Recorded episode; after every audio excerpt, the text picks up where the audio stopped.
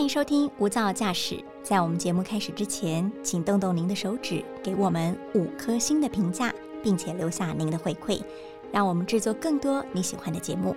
那今天的节目开始喽！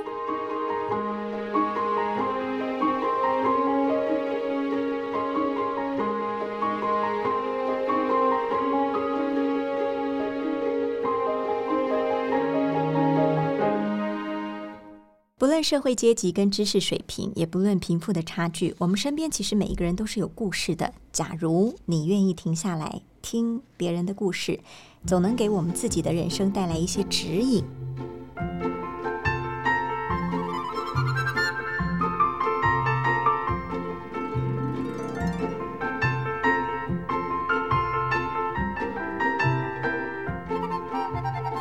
大家好，欢迎收听大爱新闻所制播的 Podcast《无噪驾驶一百种生活创意单元》。今天要跟您聊的是听别人的故事，走自己的路。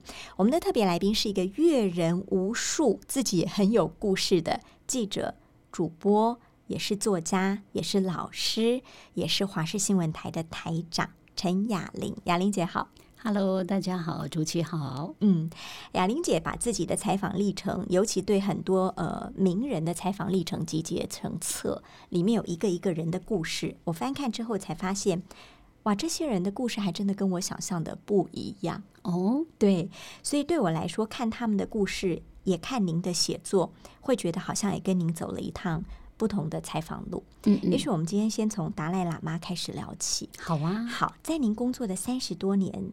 过程当中，你有三次亲自面对面的访问达赖喇嘛，这三次他都有紧紧的握着您的手，是你有觉得被加持吗？有 你有触电吗？有，就觉得哎，怎么这么有缘分？第一次呢是在布拉格，嗯。那在布拉格当年是两两千年的 Forum 就是在布拉格，那是哈维尔总统他当时召开的，而且他不畏强权的，他就邀请了达赖喇嘛，邀请了李登辉总统。嗯，对，那这个就是中共最受不了的人，对，他就邀请了他们。那当然对我来讲，那是一个嗯，我觉得很很很棒的场合，对，所以后来就就飞到布拉格去采访。对，对，那那个时候是全世界的媒体都在，嗯。因为达赖喇嘛的关系，然后呃，大家也都很想采访。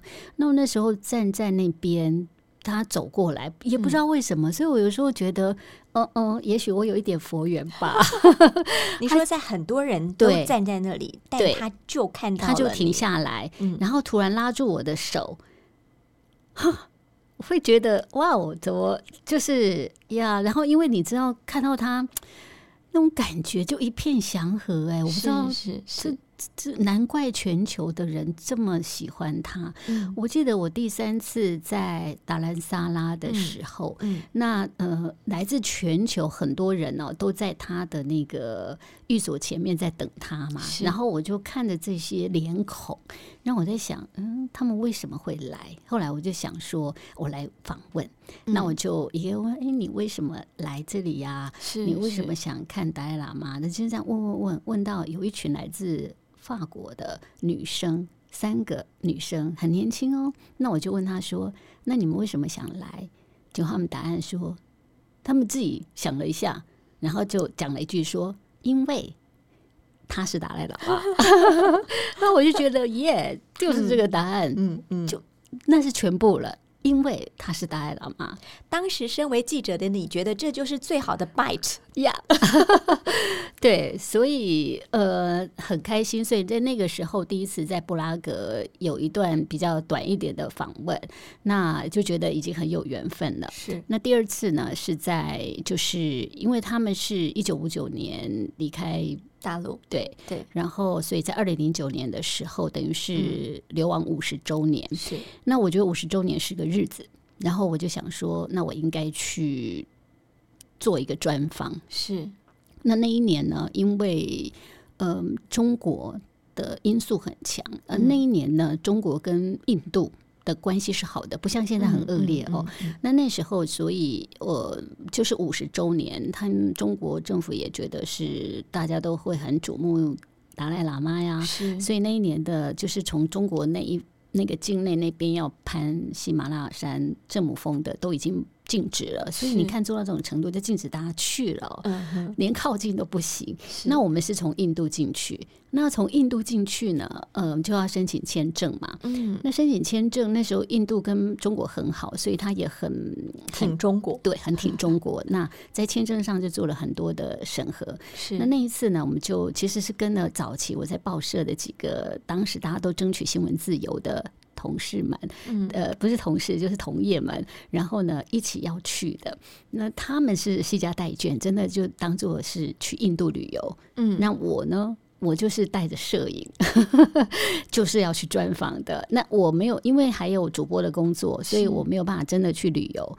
那就是访问完，还有那个五十周年，哦，那个全球瞩目的那个现场采访完，我就会回来。嗯。对，所以但是我们还是要假装是去旅游，不然你绝对拿不到签证，对，所以那个时候就大家都去申请一团哦，我们就一个就写旅行团。然后上头还有什么是是泰姬玛哈林啊，什么就是把景点都写上，去，都写上去了。对，然后去申请，然后申请的时候呢，后来就全部都过关，只有我嗯被挑出来。哦，对，然后被挑出来呢，他就问我说：“嗯，你要去干嘛？”我说旅游啊，我说印度好好玩，我说嗯，那一年刚好有《平民百万富翁》这个电影，我觉得电影拍的超棒的，这里面的景点我都想去。他说哦，所以你真的是去玩？我说对呀、嗯他说可是你身份敏感。我说嗯，记者吗？嗯，我说嗯，记者也可以去玩呢、他是说所以你确定是去玩？我说是啊。然后他就说好，那你签切结书，你就签我陈雅玲这一次是跟呃是跟公司请假，呃跟随着旅行团到印度旅游，绝不从事采访的工作。嗯那你哼签而且要公司盖印，你要不要盖？你要不要签？嗯，要怎么不要签？怎么办？你不签就什么都没有啊。嗯后来我就想，我就先签了吧，也跟公司商量好，就先签，签了再说再嘛。对，那签了以后我就拿到签证了。那我我还是一个很守承诺的人。我想陈雅玲不做采访，我一直在苦思怎么办？嗯，苦思陈雅玲不做采访，好。后来我想了，摄影，摄影出来讲，我当摄影。就是这一次，摄影师在前面，我来拍。那我就央求我的摄影师，我说：“哎、那个那个达赖喇嘛很可怜呢、他这样五十周年、五十年的流亡，然后就被人家抹黑、扭曲了五十年，哇！那我说他很重要，我们这次好不容易可以进来，哎，你先对摄影动之以情，对对对，我说那那你这次你出来讲，我来拍，你做个 stand，对。然后我本来想说，摄影应该会觉得哇，我出我呢，哎，对，对，才不呢，结果呢，他一听就觉得天哪，怎么是这样？然后后来我一直求他，他一直说雅玲姐，你别为难我了。我说不会啦，你就是我说陈雅玲不能采访啊。那我说我反正也就只就就就换个角色而已啊。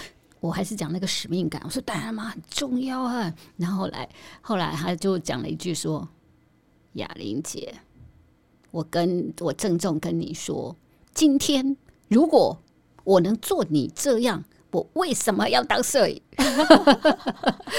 我就想啊，那我为为难人家了了。对，对我就说哦，好了解，对不起。嗯然后呢，后来想，我就想，结果你知道我做了什么事？嗯，我改名字了。你不叫陈雅玲了，对，我就用陈雅玲上三个字去想，陈啊，谐音沈也叫陈，雅呢我就把它改成一，玲就用另外一个比较普通的王令玲，对，然后我就想，哎。我叫沈依林，那我不出来讲也没关系，反正就有一个沈依林默默的在报道，对，嗯所以那一趟我就是沈依依玲玲，对，然后那一趟很有趣，就是达赖喇嘛跟我们这样会面，嗯然后我有一个很深很深的感触，就是那时候我们讲了大概两个小时，然后最后要挥别的时候，他本来已经。我就看着背影，他往他的寝宫走去了。嗯可是他又突然转身，嗯那个一转身呢，就讲了一句话，我听了好难过。嗯，他那句话说：“我希望真相能够被传播。”哦，他对您讲，对，就是我们有几个、哦，所有采访团对是吧？对，他就对着对着我们讲，然后我那时候很难过是，本来传播就应该传播真实，嗯，怎么对一个这个全世界这么敬仰的长者来说，他确实那么的奢求一个真相能够嗯嗯被传播？是。我就觉得很残忍，很不应该。本来该传播的就是真相啊，尤其我们作为记者，对，那然后对他来讲，竟然是一个这么大的奢求，很卑微。对，然后啊，我就觉得好难过，然后就觉得对他这种长期被打压更应该报道。嗯，对，这是第二次，然后第三次，第三次呢，呃，就是六十周年的时候。嗯那六十周年呢，我就想到，呃，可能又会遇到同样的情况。可是我知道印度比跟中国比较不好啦 对，可是我还是要避免。所以呢，我那时候就想说，好，那我提早一点去，嗯对，然后呢，这回呃，我就呃提早一点，就没有这避开那个敏感的时间点，是，然后先去。那这一次呢，就成功了，然后很。这一次就完全我一个人，然后就是去做这样的一个访问，一对一的，对，然后呢，他就突然在访问过程当中，他的双手就突然举举起来，嗯。然后呢，我就合掌哦，那我嗯。当他一直一举，我当然就把手也举过去，是，对，那时候那个时候其实是我在问一个问题，因为我要跟他讲说，我们第我们这已经是第三次见面了，嗯第一次在布拉格，嗯第二次就是五十周年的大兰萨拉。那呃我我还没讲到第二次呢，我才讲到说第一次在布拉格，那当年也有李登辉总统，他一听到李总统，嗯然后他就很开心，他说。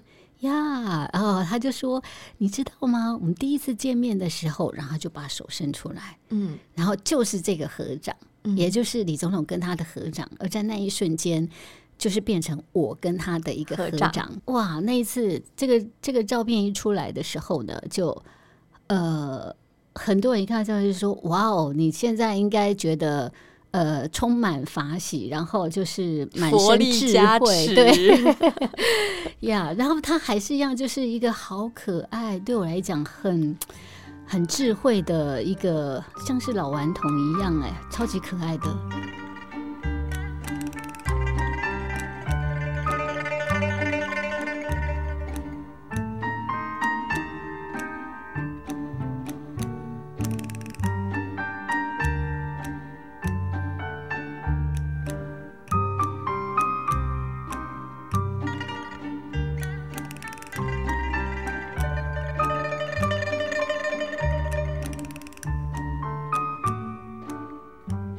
生其实也经历非常多很扭曲的试炼，或者您说的呃很多他所想要的真相没有被说出来，嗯对。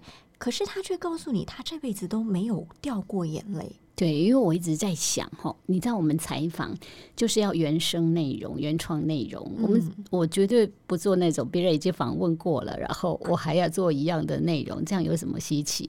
后来我就突然在想，他到底会不会哭？嗯所以我就问了这个问题，我说你哭过吗？然后他说，嗯，我几乎是没有哭的哦。对、他呢就提到说，他说呃从来没哭过，我就说不会吧。嗯那后后来他想一下说，只有在老师过世的时候，还有妈妈过世的时候，有流一点眼泪，对，但是不多。他说，但是在讲授佛法的时候，偶尔他会哭。哦然后呢，我就想，哦，那一定是很很深的感动哦。是然后他就讲说，我的泪水是黄金做的，我不会为小事情流下来。然后就自己又笑了，哈哈哈我说，你不会为小事情流眼泪，对那什么是大事呢？呃结果他就说，大事就是人类承受的苦难。嗯哇，哎，他真的是一个高度很高的人呢。对呀、就是说他自己的苦难反而是一个细如尘沙的事情。对或者整个西藏人的苦难对他来说都是小事，但是整个人类或者以佛法的角度看这个世界的苦集灭道，才是他认为最为辛苦的事情。对，嗯嗯，去采访他，当然你看到了一个不同高度的宗教情怀，呀，可是路途很辛苦吧？哦，超辛苦的，因为你所以你就可以想象他们流亡的地方有多么的偏僻。嗯对，所以你看，呃，好不容易他们当时越过喜马拉雅山，然后到山的另外一头就印度。对，那印度呢？你说流亡到那边，印度政府会给他什么样的地方可以让他们留在那里？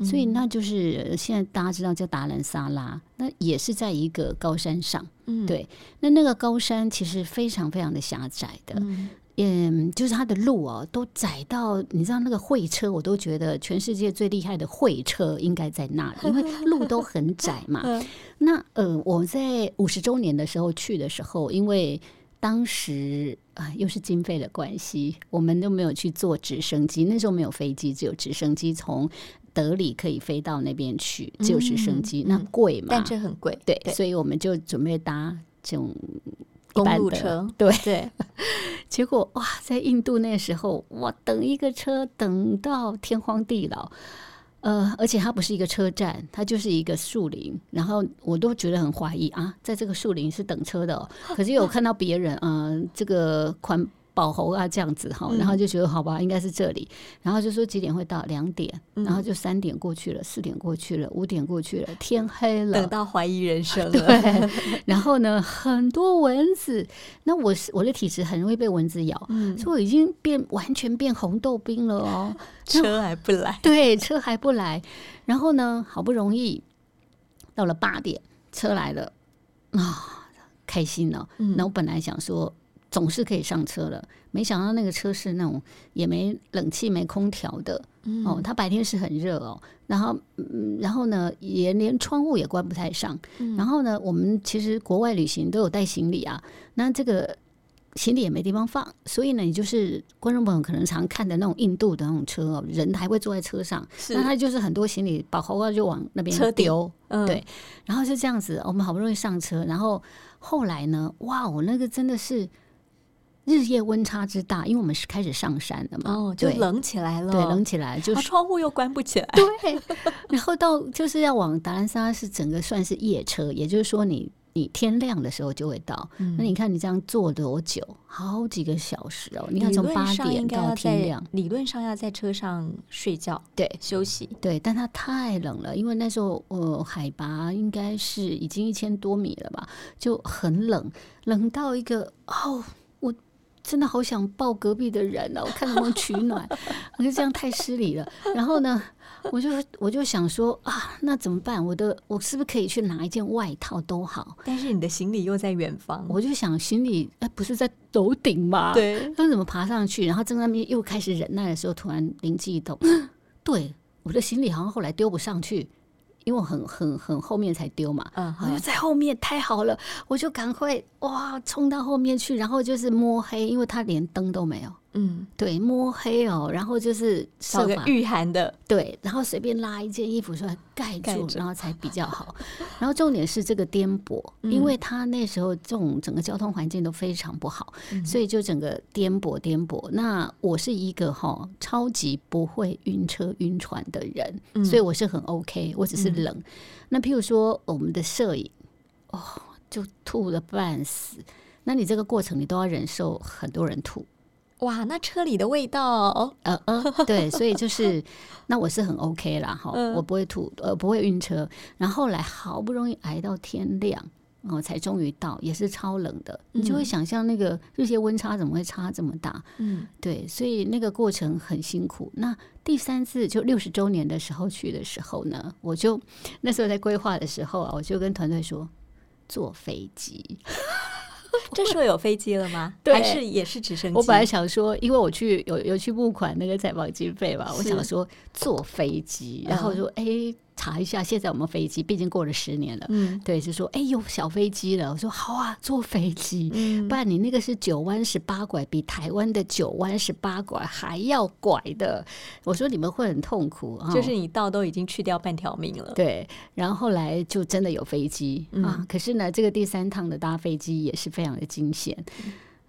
那个因为是小飞机，OK，然后从德里呢，你要一直就是升高嘛，因为它在高山上，这样一直升高，一直升高，升到那边的时候呢，也不知道怎么回事，然后就那叫乱流吗？就是就整个飞机这样上上上下下，然后觉得哇，那整个整个飞机里面的人都叫了半死，嗯那、我一个人坐在那边，我就看隔壁的。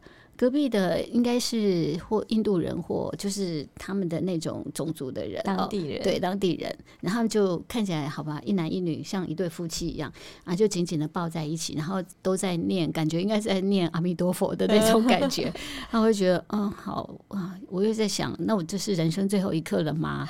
那我哦人生最后一刻还是孤立那一个人，对，然后后来就呃真的是很痛苦，然后那个那个呃机长啊，他还会广播啊，广播说。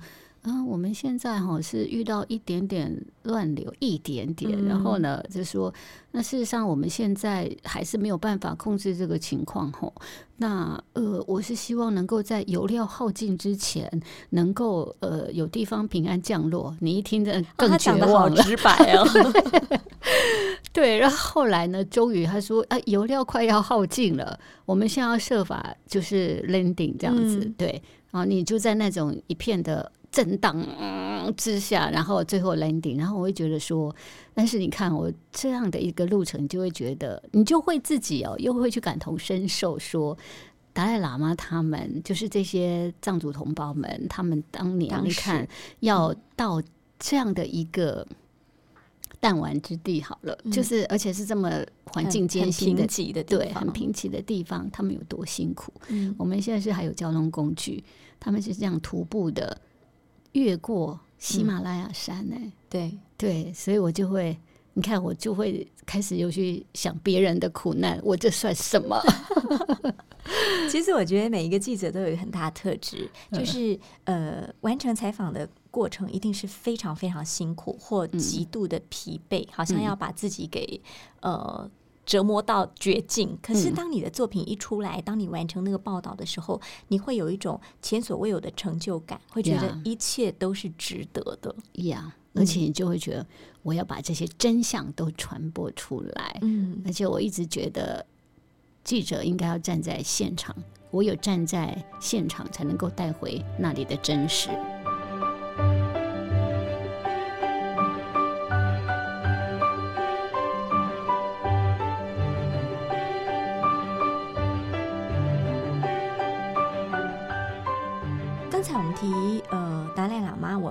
换一个截然不同的典型的人物，他是唐凤。哦，天才。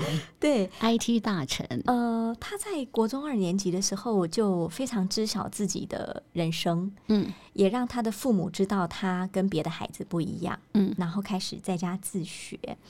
但是他也受到了某种程度那个年代那个社会对于他的性向的不认同，嗯嗯甚至是学校的霸凌。嗯嗯对，当您采访他的时候，他是怎么看待这一段人生？嗯，其实嗯，霸凌的事情哦，在当年倒不是因为性别，主要是因为天才。嗯嗯所以呢，这也就是让我对哦，我本来以为天才应该在学校走路有风，嗯嗯，就是天才嘛。对你看从那种。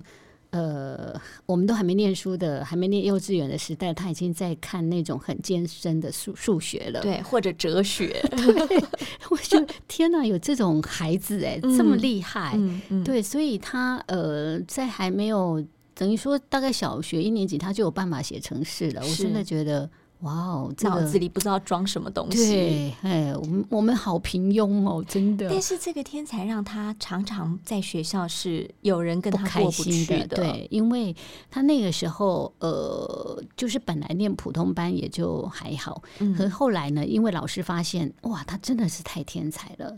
如果不好好用另外一种天才的教育教导他，太可惜了。嗯所以呢，就把他编到所谓的资优班，嗯，那就让所有的资优的孩子呢放在一起。是后来才发现，天哪，这样的一个做法是好的吗？呃，恐怕未必哦，因为那些孩子呢，有些人就是从小我已经习惯第一名了，嗯、他就认为我就应该第一名，然后呢，他就呃，可能他是一个很认真，然后对于那种他世界反而变狭窄了，就是说他就是要那个第一眼名，眼里只有第一名这件事。对，然后呢，可能家长也会因为孩子的资优第一名而感到骄傲。结果当唐凤去了以后呢，哎，这个高下就比出来了，嗯就变唐凤第一名了。嗯于是呢就霸凌了，因为嗯那个第二名的同学就会去跟他说：“我真希望你死掉。嗯，就是当他失去第一名光环的时候，又得不到的时候，他竟然会跟唐凤说：“我真的希望你死掉。”呀，这种话，居然是一种毁灭性的嗯嗯，一个感觉，要这很令人担心哎。对呀、对，所以那个时候唐唐凤是不开心的，对，对，所以后来才会变成呃妈妈，我觉得妈妈很重要，嗯因为嗯。可能 我觉得要是我妈呢，一定会说啊，就你就忍耐一下嘛，对，对，呃，但是唐凤的妈就想说，好，那我应该要给她一个不同的环境，对，所以后来她才会变成妈妈开始自己去创森林小学，嗯，对用妈妈教他，对，用一个完全不同的教育方式，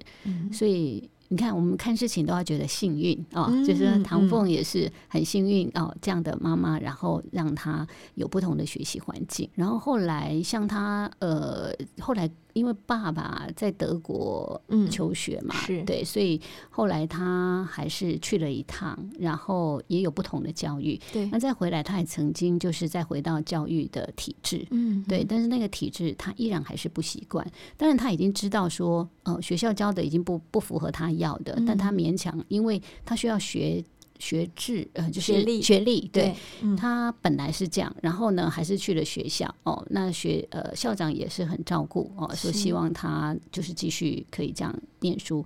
可是呢，一样哦，他在遇到考试的时候，因为我跟他对谈的时候，我们就提到小时候的霸凌嘛。嗯那我就提到说，我小时候就是因为功课好，然后我就必须照同学。您也很有经验然，后对我就说他他我就被围起来，要求考试的时候一定要照他们，然后要要答案给他们看。嗯，那他就说他也有，我说哈，我就说我本来想说时代不一样了，他就说他也有，我说那那他就问我我怎么做，我说嗯我就给他们抄啊，反正对我没差。嗯，那我才？不呢，所以不，那你怎么做？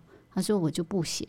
呃 我说不写，不写你就零分。对。我说零分有什么关系？呃，我早就不需要这个，而且我甚至不需要学历啊！是是是，啊，你看这个哈，我们最不计不求的最大，嗯，嗯，他也很帅，他嗯就不写。嗯，所以他人生的成长轨迹有非常多与众不同的东西，嗯，但是我想他的贵人应该是他的妈妈，对。外加后来他的爸爸也很支持他，对。嗯，呀所以每一个不一样的孩子，他需要的就是一个贵人的降临，呀。对他也可能是家人，也可能包括这过程有很多老师，嗯。因为他的学习已经超乎一般孩子了嘛，所以妈妈就是就是父母亲会去找哦，包括孩子有兴趣的这一类的嗯。老师、嗯，哦，已经是教授级的人来嗯。跟他就是对谈，对。来跟他一起琢磨。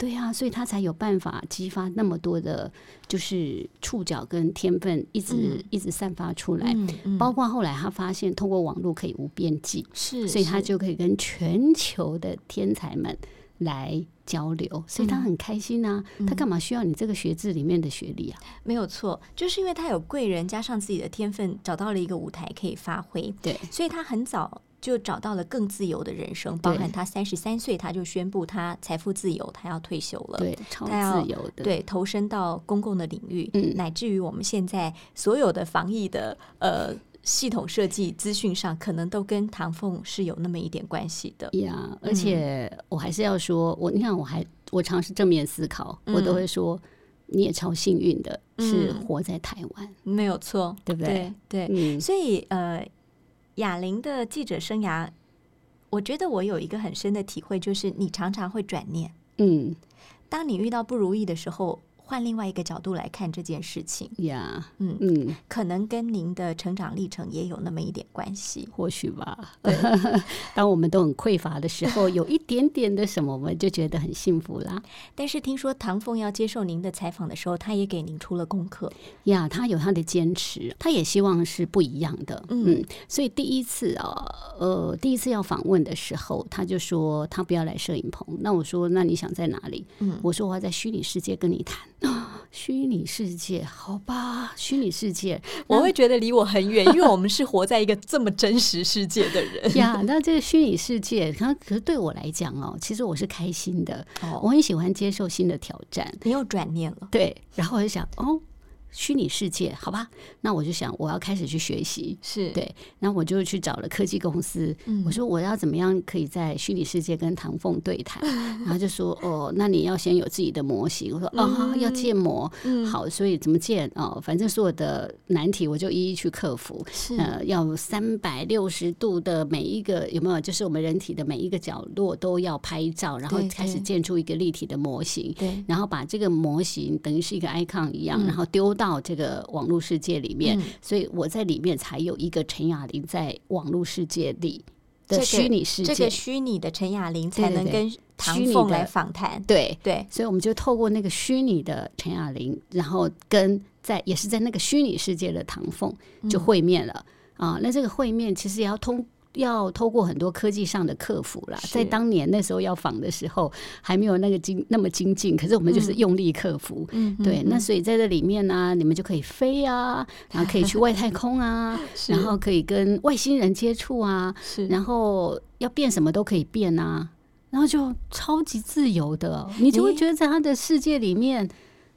不是只有地球啊，是 是整个宇宙都随便你要怎么样的，对。所以当您访问不同的人的时候，对你来说都是打开了一个全新的超大的窗子，你看到完全不同的世界。对，即便这个过程可能很辛苦，哎，我都不会觉得他辛苦，我觉得都很有趣。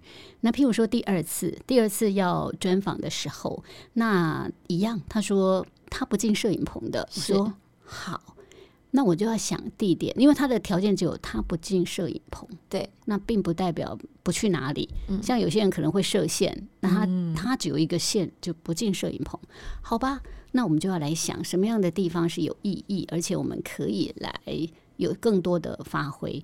后来呢，我就想到说，我们应该帮助更多的青年朋友。那所以我就想到了大道城的那个、那个、那个孵化器，就是。呃，就是大道城以前不是卖布吗？对对，那后来废弃了，有一层楼都整个以前是小吃部，然后整个都废弃了。哦，那我知道那个社区的城市重生计划。对，然后后来就让很多的台湾设计师可以进驻在那个地方。对，那我就想说，哎，那这个符合年轻，然后。台湾，而且原创，对。那我想说，那我们来那个地方。那去了那个地方，你看我们做电视的，我就会想到视觉这个这个事情。对我就会想说，让它视觉上有多的变化。那因为唐凤它是属于那种无边际的。它没有什么限制的，OK，我就说，那我们就来试试这些台湾设计师的风格，所以我们就准备了七套，本来五套了，想说不好意思让他一直换，可是呢，每个设计师都好开心哦，然后就真的都是台湾本土的设计师，都年轻人。穿上来走秀，对，我们就在那边这样子大概秀了一下，您也一起走秀，是是，然后他真的风情万种，虽然他其实蛮大只的，我觉得他也。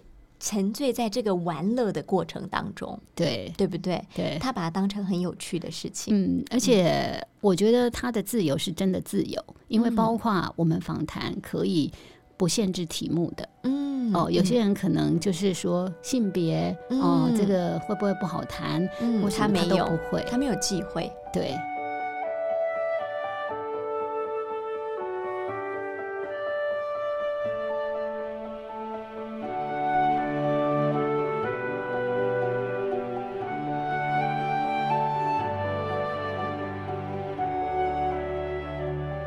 接下来我们要谈一个又极端不同，我觉得他是一个很不自由的人，那就是吴念真。哦，因为他深深的被忧郁症捆绑。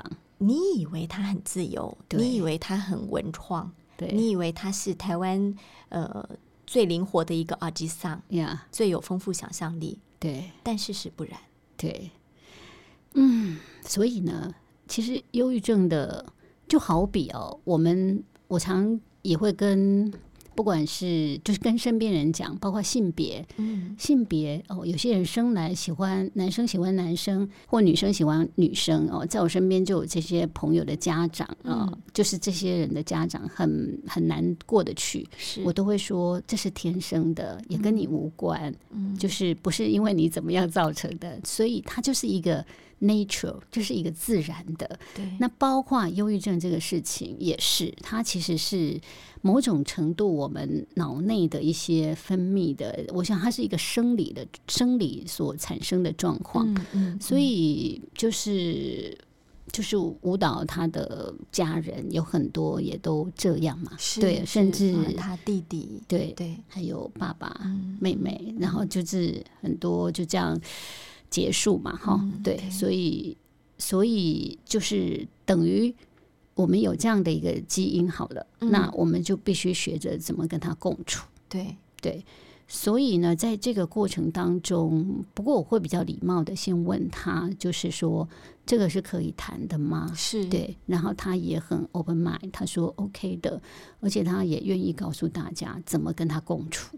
对，所以他就提到了哈，他就说，呃，不要用那种，哎呦，你就快乐一点嘛，嗯哎呦，你看你安尼，你骗笑的，你也忧郁啊，没啦，啊，这得快乐一点啊。这一定是很多人都跟他讲 过的话，他就说，你千万不要跟那个忧郁症的人说，啊，你得快乐一点啊。你就不要难过啊，哎呀，嗯对不？对？呃，这个呃，哪里就想想快乐的事就好啦。嗯嗯对，他嗯说，他说他就是不会快乐啊没。有错，对，对然后他就说，其实最好的方法就是陪伴，就是听陪伴。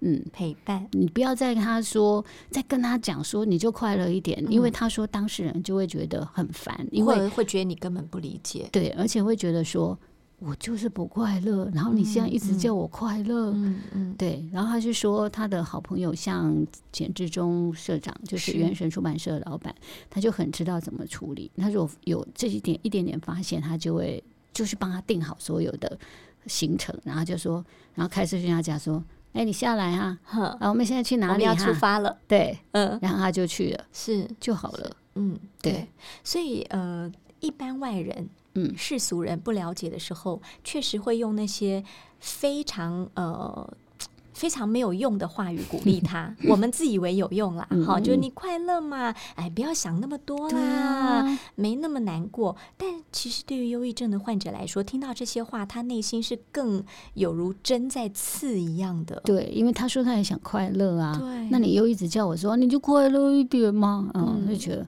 啊、对，因为吴念真给人的形象，你很难想象他背后要经历的是自己的生命有这么多的磨难，尤其是生理跟心理，同样的在在折磨着他。呀所以他现在也找到了这个共处之道，然后身边的朋友也都知道了、嗯要怎么来做，嗯，嗯，就比较 OK。在采访完这么多人，甚至把它写成书之后，你觉得这些形形色色不同的人，给您最大的我们说启发也好，帮助也好，或曾经让你的生命有什么东西发酵了吗？